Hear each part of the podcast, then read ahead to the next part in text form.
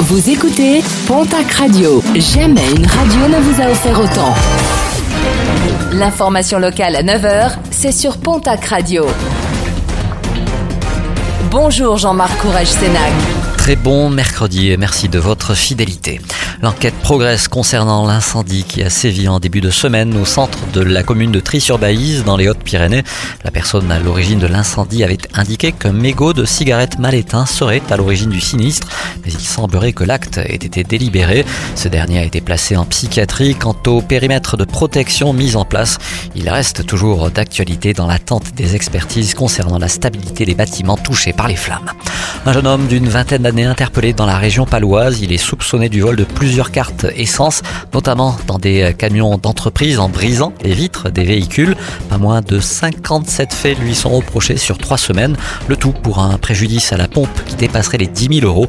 Il devrait être jugé demain jeudi dans le cadre d'une comparution immédiate. Aujourd'hui et jusqu'à vendredi, nous allons parler du festival Les Tablés de Vic qui se déroulera du 23 au 25 juin prochain. Tout à l'heure, nous avons parlé des tarifs, 35 euros, pas si cher que ça pour des menus signés et réalisés par des chefs de renom, comme nous l'explique Dominique Bullet, le président de l'association Les Tablés de Vic. Effectivement, c'est pas si cher que ça et euh, le festival a voulu faire un gros effort toujours en maintenant à la fois l'attractivité du prix, à la fois la convivialité, à la fois le partage, la qualité, que ce soit au niveau visuel et gustatif. Ça, c'est très important.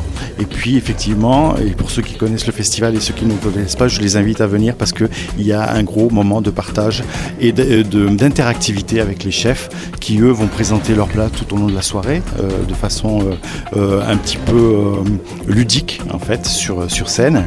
Et puis, il y aura également une bodega, il va y avoir euh, fait nouveau cette année une troisième journée où nous allons mettre en avant les circuits courts. Et il est encore possible de réserver vos places pour ce festival. Pour plus d'infos, direction internet le www.lestablersdevic.com et un interview à retrouver bien évidemment sur notre site internet.